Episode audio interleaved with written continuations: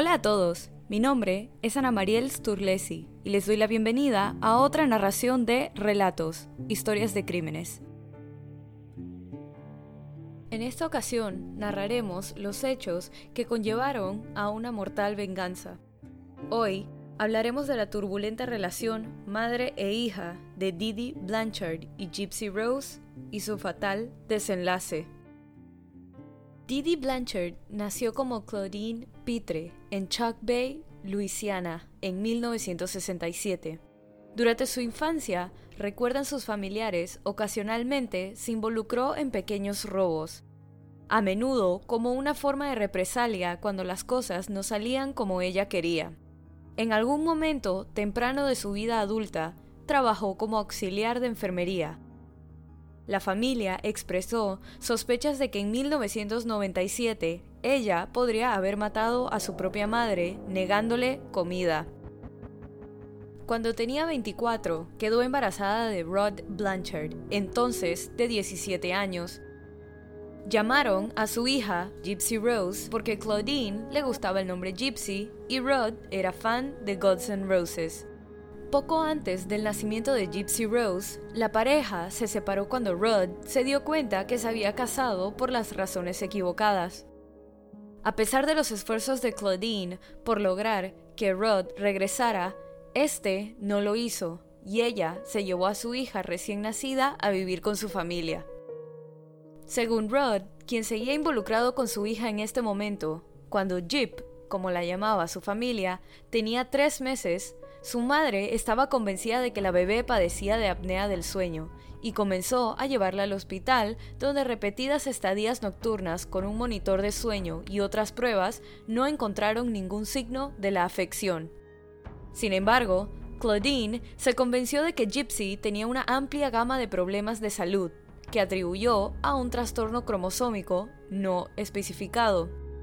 A pesar de esto, Rob felicitó a Didi por su dedicado trabajo y cuidado hacia la hija que compartían.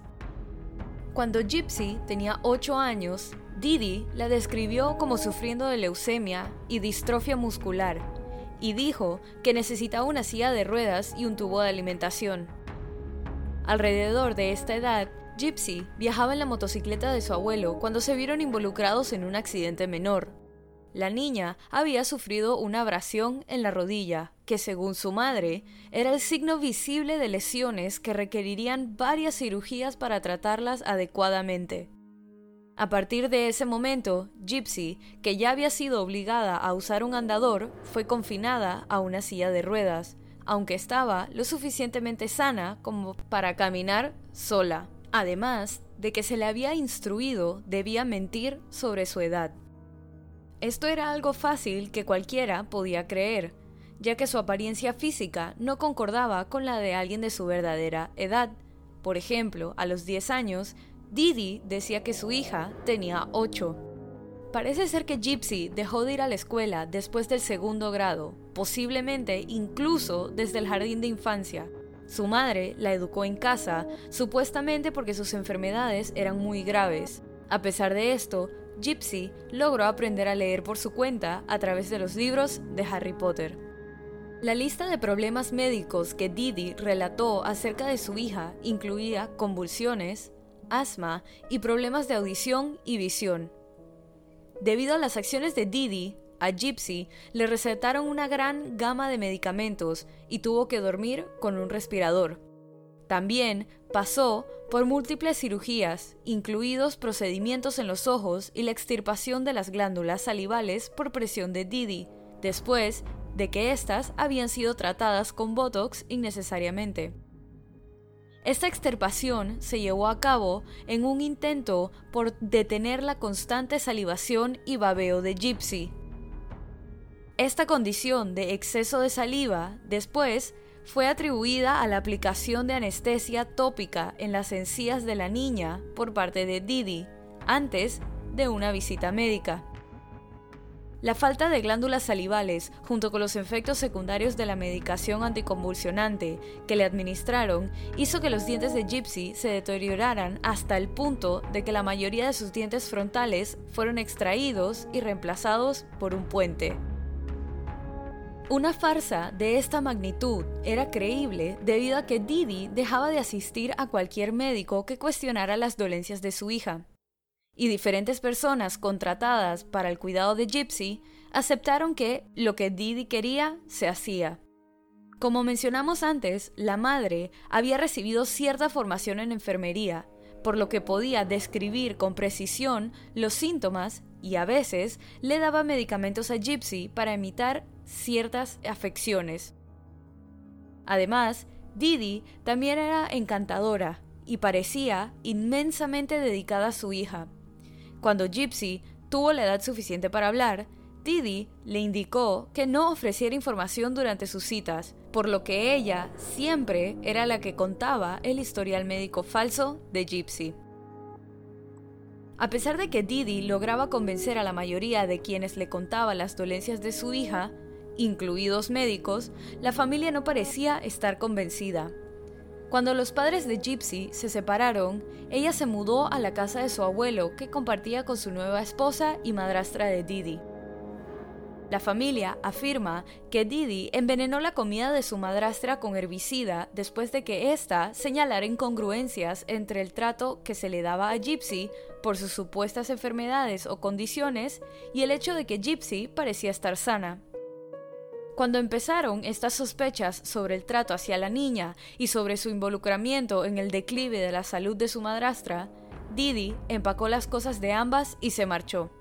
Durante ese tiempo, también fue arrestada por varios delitos menores, incluido emitir cheques sin fondos. Posterior a esto, se mudaron a Luisiana, en donde habitaban en viviendas públicas, Pagaban sus facturas con la asistencia pública que le habían otorgado a Claudine debido a las supuestas condiciones médicas de su hija y los pagos de manutención de Rod. Pasaron la mayor parte del tiempo visitando varios especialistas. Claudine llevaba regularmente a Gypsy a la sala de urgencias por dolencias menores y tuvo éxito en obtener tratamiento para los diferentes supuestos problemas de su hija.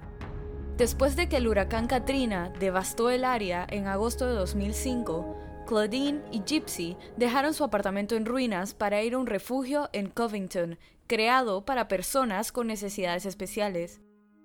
Claudine dijo que los registros médicos de Gypsy, incluido su certificado de nacimiento, fueron destruidos por la inundación.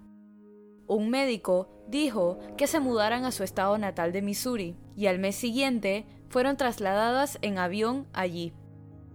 La historia de una madre soltera con una hija gravemente discapacitada que se vio obligada a huir de la devastación de Katrina recibió una considerable atención de los medios locales y la comunidad solía colaborar para ayudar a la mujer que ahora se llamaba Claudinea Blanchard.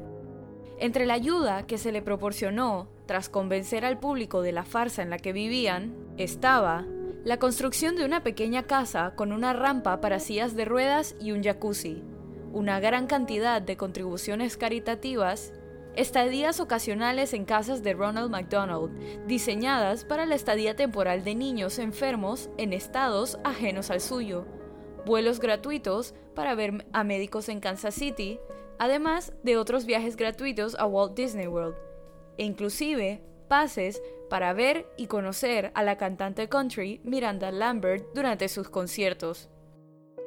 Rod Blanchard también continuó haciendo pagos mensuales de manutención infantil de 1.200 dólares, además de enviarle regalos a Gypsy y ocasionalmente hablar con ella por teléfono.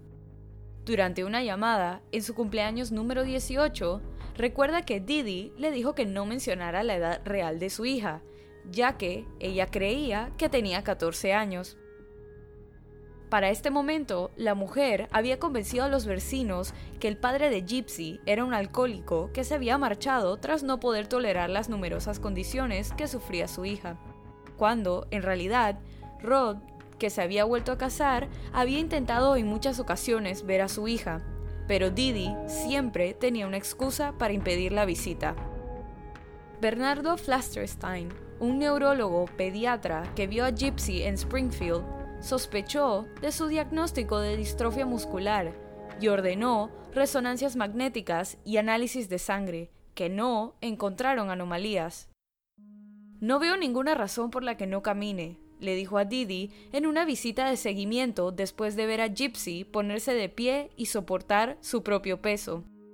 Después de contactar a los médicos de Gypsy en Nueva Orleans, se enteró de que la biopsia muscular original de Gypsy había resultado negativa, lo que desmentía el diagnóstico de distrofia muscular autodiagnosticado de Didi, así como su afirmación de que todos los registros de Gypsy habían sido destruidos por las inundaciones. El doctor empezó a sospechar la posibilidad de síndrome de Munchausen por poder, un síndrome en el que una persona que se encuentra cuidando de un niño inventa síntomas y enfermedades sobre el infante para crear lástima.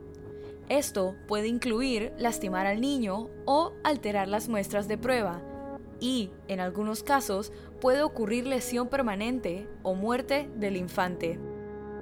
Didi logró acceder a las notas de Flansternstein y, posteriormente, dejó de llevar a Gypsy a verlo.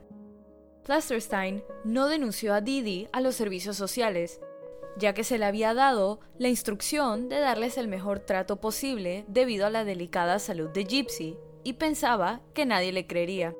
En 2009, una persona anónima le contó a la policía sobre el uso de Didi de diferentes nombres y fechas de nacimiento para ella y su hija, y sugirió que Gypsy estaba en mejor estado de salud de lo que se decía.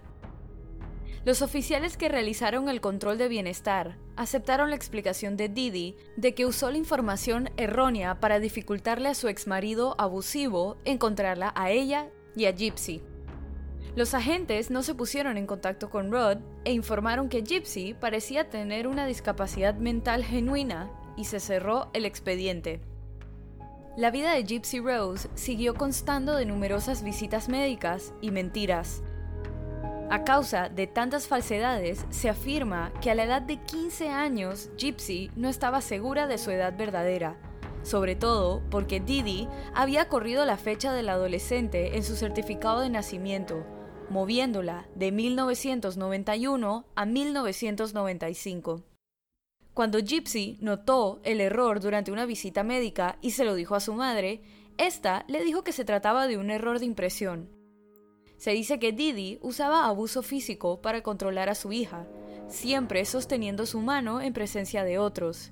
Siempre que Gypsy decía algo que sugería que no estaba realmente enferma o que parecía por encima de sus supuestas capacidades mentales, su madre le daba un apretón muy fuerte. Cuando las dos estaban solas, Didi la golpeaba con las manos abiertas o con una percha. Con el pasar de los años, Gypsy se empezaba a independizar cada vez de su madre, a pesar de los constantes intentos de hacerla creer que aún era una adolescente y no una mujer mayor de edad. Para el 2001, Gypsy tenía 10 años, pero Didi decía que tenía menos y su apariencia física ayudaba a crear la ilusión. Este mismo año, Gypsy empezó a asistir a convenciones de ciencia ficción y fantasía, a veces disfrazada, ya que podía mezclarse, incluso en su silla de ruedas. Durante los años siguientes y su constante asistencia a estas convenciones, Gypsy había intentado en diferentes ocasiones escapar de su madre, sobre todo aprovechando eventos tan grandes como estas convenciones para desaparecer, pero su madre siempre la encontraba. En un evento en 2011, siendo en verdad ya una mujer de 19 años, hizo lo que pudo haber sido otro intento de fuga que terminó cuando su madre la encontró en una habitación de hotel con un hombre que había conocido en línea. Una vez más, Didi presentó los documentos que indicaban la fecha de nacimiento más joven y falsa de Gypsy y amenazó con informar a la policía.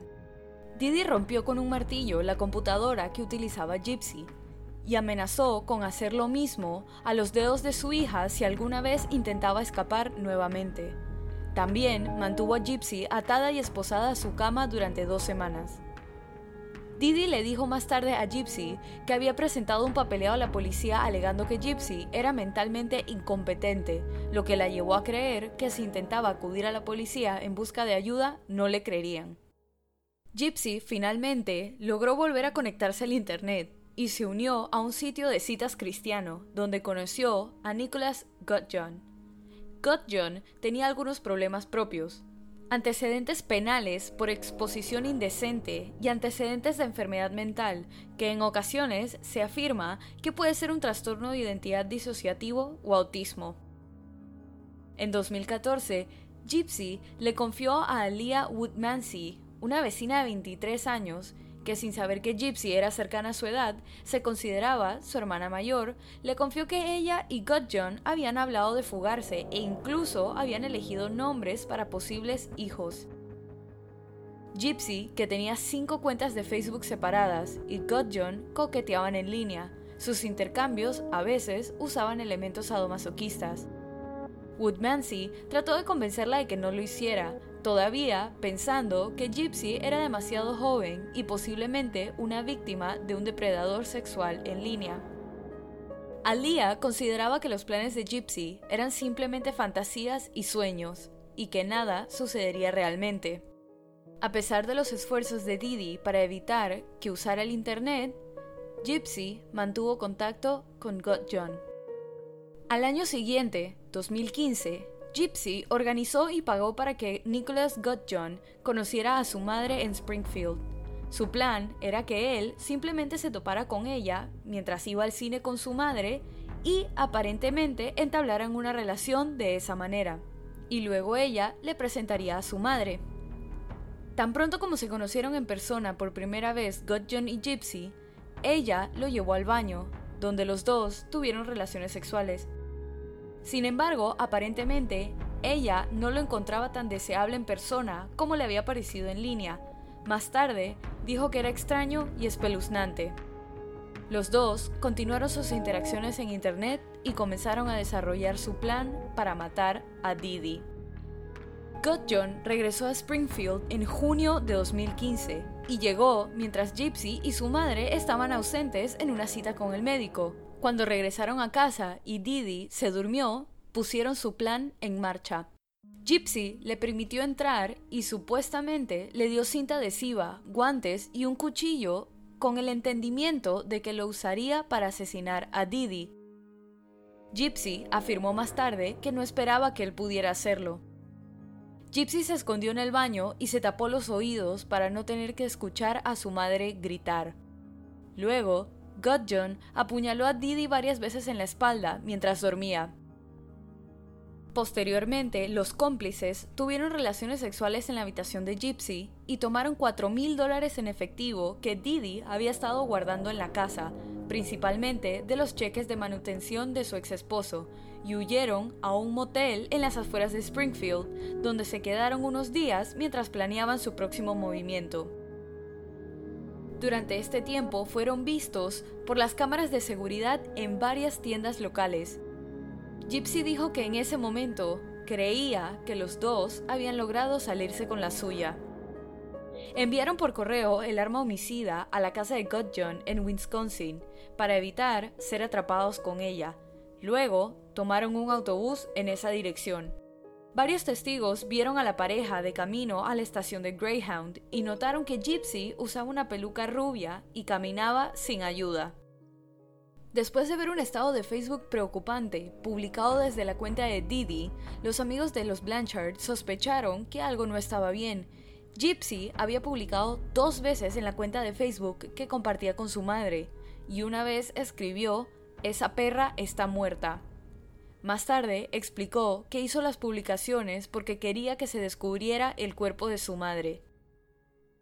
Si bien sabían que las dos a menudo se iban en viajes médicos sin previo aviso, vieron que el Nissan Cube de Didi, modificado para sostener la silla de ruedas de Gypsy, todavía estaba en el camino de entrada. Así que llamaron al 911. Cuando llegó la policía, tuvieron que esperar a que se emitiera una orden de registro antes de poder ingresar pero permitieron que uno de los vecinos presentes trepara por una ventana, donde vio que el interior de la casa estaba prácticamente intacto y que todas las sillas de rueda de Gypsy todavía estaban presentes. Cuando se emitió la orden, la policía entró en la casa y pronto encontró el cuerpo de Didi. Todos los que conocían a las Blanchard temían lo peor, Incluso si Gypsy no hubiera sido lastimada, creían que estaría indefensa sin su silla de ruedas, medicamentos y equipo de apoyo como los tanques de oxígeno y el tubo de alimentación. Alia Whitmansey, que estaba entre los reunidos en el jardín de los Blanchard, le dijo a la policía que sabía sobre Gypsy y su novio secreto en línea. Les mostró las copias impresas que había guardado que incluían el nombre del novio secreto. Con base en esa información, la policía le pidió a Facebook que rastreara la dirección IP, desde la cual se habían realizado las publicaciones en la cuenta de Didi. Esta dirección resultó estar en Wisconsin, y al día siguiente agencias de la policía se dirigieron a la dirección. Gudjon y Gypsy se rindieron y fueron puestos bajo custodia bajo cargos de asesinato y delito de acción criminal armada. La noticia de que Gypsy estaba a salvo fue recibida con alivio en Springfield, donde ella y Gudjon pronto fueron extraditados y retenidos con una fianza de un millón de dólares. Pero, al anunciar la noticia, el alguacil del condado de Greene, Jim Arnott, advirtió que las cosas no siempre son lo que parecen. Los medios de Springfield pronto informaron sobre la verdad de la vida de los Blanchard, que Gypsy nunca había estado enferma, que siempre había podido caminar y que su madre le había hecho fingir lo contrario, utilizando el abuso físico para controlarla. Arnott instó a las personas a no donar más dinero a la familia hasta que los investigadores se enteraran del alcance del fraude. Después del asesinato de Didi, muchas personas que habían conocido a Gypsy se preguntaron que por qué había ido tan lejos como para matarla. Como podía caminar, simplemente podría haber expuesto las mentiras de Didi poniéndose de pie en público. Sin embargo, Gypsy había sido condicionada a pensar que nadie le creería. Ella explicó, no podía simplemente saltar de la silla de ruedas porque tenía miedo y no sabía lo que haría mi madre. No tenía a nadie en quien confiar. Después de la revelación de cómo Didi había tratado a Gypsy durante todos esos años, la simpatía por ella como víctima de un asesinato violento pasó rápidamente a su hija como víctima a largo plazo de abuso infantil. El doctor Mark Feldman, experto en síndrome de Munchausen por poder, dijo sobre la vida y las acciones de Gypsy. El control fue total en el mismo sentido que el control de una víctima secuestrada a veces es total. Su hija era, en esencia, una rehén, y creo que podemos entender el crimen que ocurrió posteriormente en términos de un rehén que intenta escapar. Mientras los registros médicos de Gypsy documentaban el abuso al que había sido sometida, su abogado pudo llegar a un acuerdo con la fiscalía por los cargos en la muerte de Didi. En 2016, Gypsy se declaró culpable de asesinato en segundo grado. Fue sentenciada a 10 años de prisión, aunque será elegible para libertad condicional a partir del 2024. Goat John fue declarado culpable de asesinato en primer grado en 2018 y sentenciado a cadena perpetua. Gypsy ha declarado que fue solo después de la muerte de Didi que se dio cuenta del alcance del engaño de su madre si bien Gypsy sabía que podía caminar y comer alimentos normales, creía que tenía leucemia. La familia de Didi en Luisiana, que la había confrontado por el trato que le había dado a Gypsy años antes, no lamentó su muerte. Su padre, madrastra y sobrino dijeron más tarde que Didi merecía ese destino y Gypsy había sido castigada tanto como necesitaba serlo. Rod Blanchard, el padre de Gypsy, es menos crítico y creía que el problema de Didi fue que comenzó una red de mentiras de la que no hubo escapatoria después, y estaba feliz la primera vez que vio un video de Gypsy caminando por sus propios medios. Hoy, Gypsy está sana.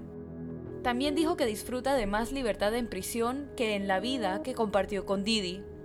Sin embargo, cuando el Dr. Phil le preguntó si estaba contenta de que su madre estuviera muerta, dijo, me alegro de haberme salido de esa situación, pero no me alegro de que esté muerta.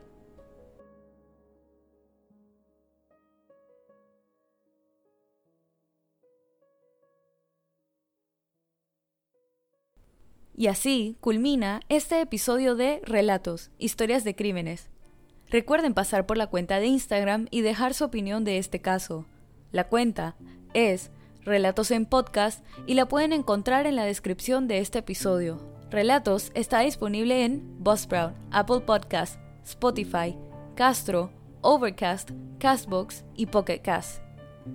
Si te gustó este relato, suscríbete o síguenos en la plataforma de tu preferencia que utilices para escuchar los episodios. Y no dudes en dejarnos una calificación y comentarios.